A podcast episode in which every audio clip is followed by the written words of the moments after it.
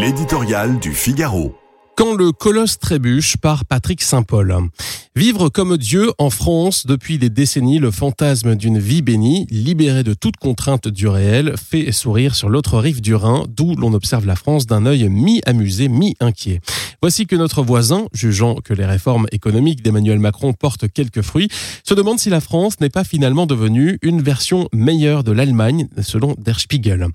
Étrange revirement, homme malade de l'Europe au sortir de la réunification, l'Allemagne réalise un miracle économique grâce aux réformes libérales de Gerhard Schröder. Jugée incapable de se réformer, la France n'est dès lors plus considérée comme un partenaire armé de son insolente réussite économique. Berlin donne le la en Europe, infligeant ses amères potions au Club Med, le sud de l'Europe. Aujourd'hui, l'Allemagne se rend compte que son modèle vacille. Depuis l'abandon du nucléaire, elle était dépendante du gaz russe. L'Eldorado chinois des exportations se paie cher. Sa sacro-sainte industrie automobile a tardé à prendre le virage de l'électrique. Sa croissance est en berne alors qu'elle revient ailleurs en Europe. Les milieux économiques se désolent d'être étouffés par une bureaucratie kafkaïenne. Le manque de main-d'œuvre provoqué par la dénatalité est compensé par l'immigration.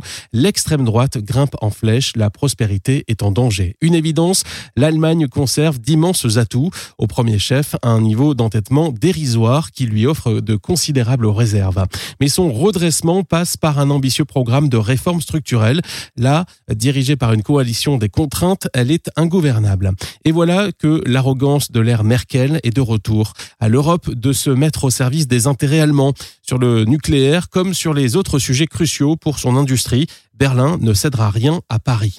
L'Allemagne est prête à tout pour garder l'avantage, y compris à brider la compétitivité de ses partenaires, puisqu'elle est incapable d'améliorer la sienne.